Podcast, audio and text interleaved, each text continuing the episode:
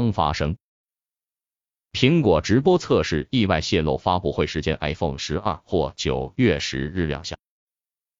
北京时间八月二十一日消息，据福布斯报道，苹果悄悄在 YouTube 上线了一个直播测试页，内有 TEST 字样，其中列出了九月十日的日期和倒计时，这让人猜测苹果可能会在那一天举行发布会活动。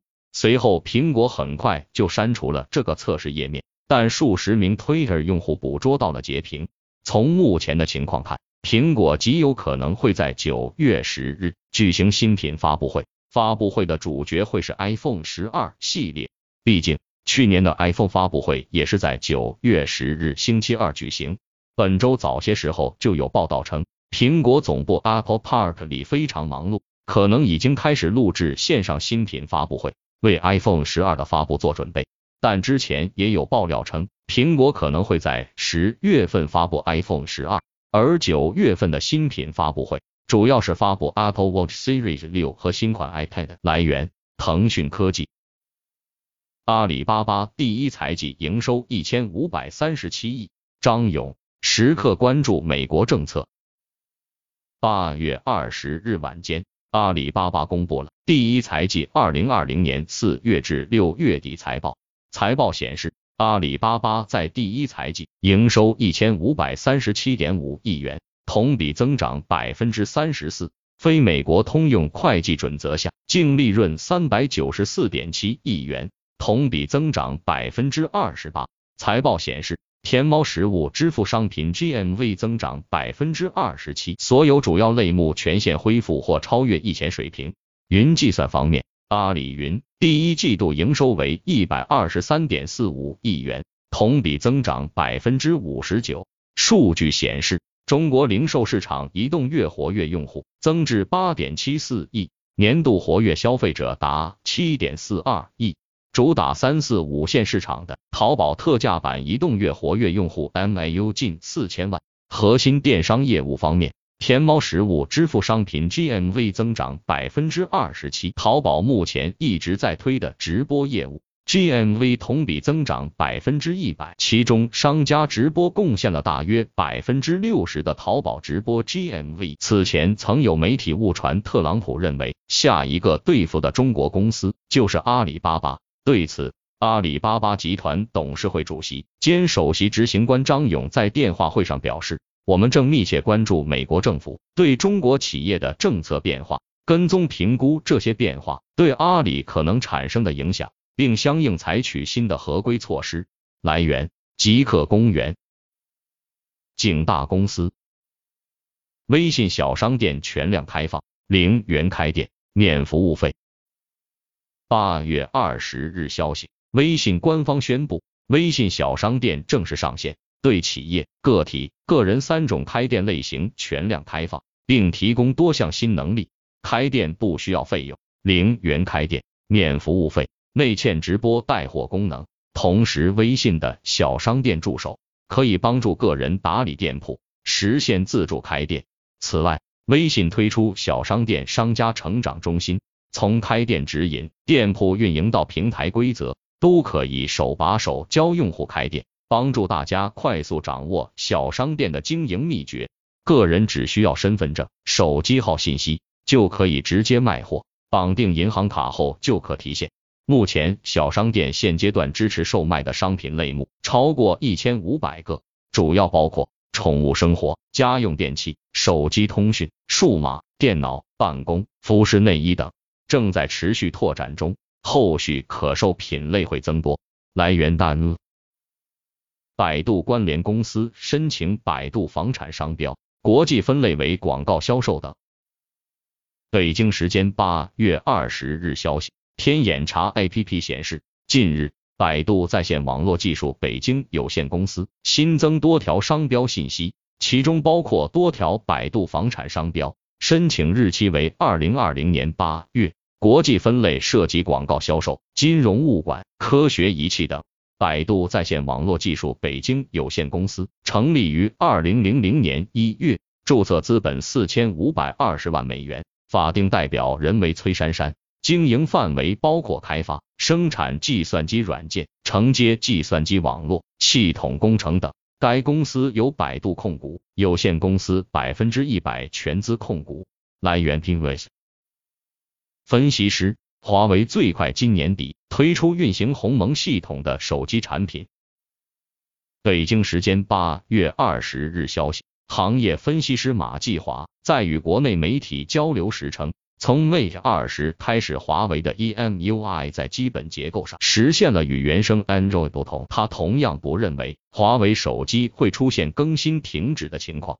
马继华还预测，HMS 发展迅速，华为有望最快今年底前就推出搭载鸿蒙操作系统的智能手机产品。数据显示，HMS 月活超四百万，全球开发者数量超幺三零五年。已经面向一百七十多个国家和地区提供服务。去年，美国将华为列入实体清单后，包括谷歌在内的企业获得了为期一年的临时延长令，但已经在最近过期。对于 Android 断供的担忧，华为方面澄清，有无 GMS 的设备都能正常更新，没有中断。来源 CNN 贝塔。互联网。Air 宣布禁止房客举行派对，规定入住人数上限为十六人。八月二十日消息，旅行房屋租赁平台 Air 爱彼迎今日宣布，受疫情影响，出于健康因素考虑，将禁止全球用户在 Air 提供的房屋内举办任何派对和其他大型活动。此外，Air 今日还推出了十六人的入住上限。之前，针对面积较大的房源。Air 允许入住人数超过十六人，现在 Air 直接规定入住人数不得超过十六人。Air 在一篇博客文章中称，在全球范围内做出这些限制，符合公众的最大利益。Air 还称，这些禁令适用于 Air 未来的所有预订，且无限期有效，直到另行通知。来源 p i n v i s 饿了么每单盈利转正，注册商户数量增长超百分之三十。北京时间八月二十一日消息，根据阿里巴巴季度财报中披露的信息，饿了么本季度实现每单盈利转正，注册商户数量持续增长，超过百分之三十。阿里表示，每单盈利转正反映出配送网络效率、营销效率的的巨大提升，意味着饿了么在本地生活领域进入新阶段。今年七月十日，饿了么宣布全面升级。从餐饮外卖平台升级为解决用户身边一切即时需求的生活服务平台。据了解，阿里本地生活服务收入为七十一点零一亿，同比增长百分之十五。这项收入主要来自实时配送和本地生活服务平台饿了么的平台佣金、提供配送服务收取的服务费及其他服务费。来源：网易科技。水滴公司完成二点三亿美元 D 轮系列融资，发力保险科技新基建。八月二十日，在水滴保险商城二零二零全球合作伙伴大会上，水滴公司创始人兼 CEO 沈鹏对外宣布，公司已经完成了二点三亿美元的 D 轮系列融资，由瑞士在保险集团和腾讯公司联合领投。IDG 资本、点亮全球基金等老股东跟投。据了解，水滴公司是瑞士在保险集团在中国投资的第一家保险科技公司。二零一九年，水滴公司先后完成近五亿元的 B 轮融资，以及超十亿元的 C 轮融资。此次水滴公司最新一轮融资额达到二点三亿美元。截至目前是二零二零年全球保险科技领域融资的最高纪录。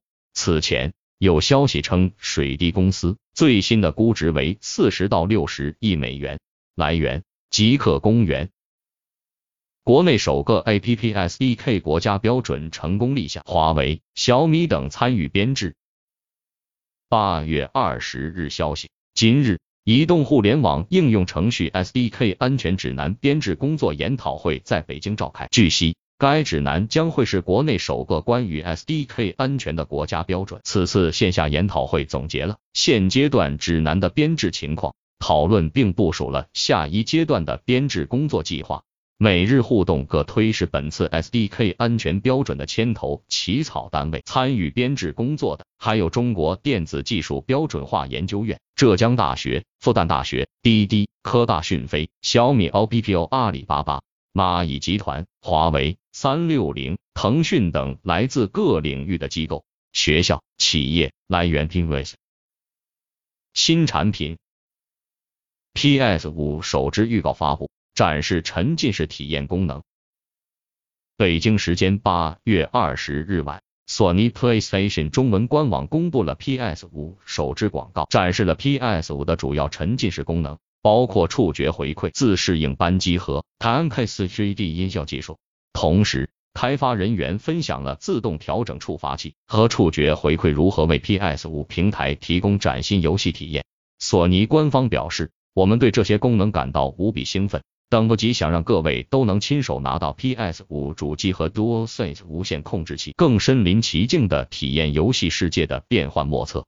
来源 CNI Beta。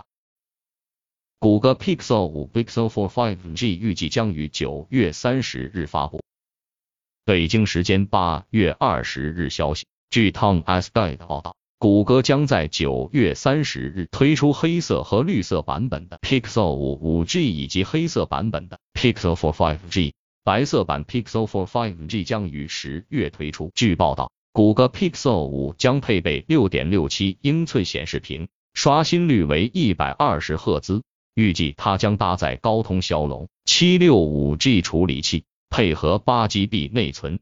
这款即将推出的高端智能手机，与谷歌所有的智能手机一样，将采用下一代 Android 十一移动操作系统。预计其售价为六百九十九美元，约合人民币四千八百元，比去年 Pixel 四智能手机的上市价格低一百美元。来源：新浪科技。一个彩蛋：海底捞张勇夫妇蝉联新加坡首富，今年身家增五十二亿美元。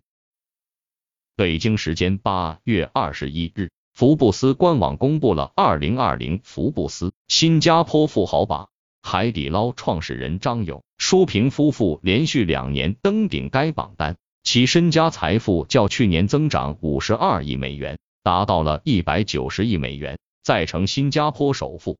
张勇、舒平夫妇现为新加坡华人，他们于一九九四年在四川简阳创建了餐饮企业海底捞。以经营川味火锅为主业，海底捞于二零一八年九月在香港上市。其招股说明书首次透露，张勇、舒平夫妇已移民国外，国籍为新加坡。来源：C N N Beta。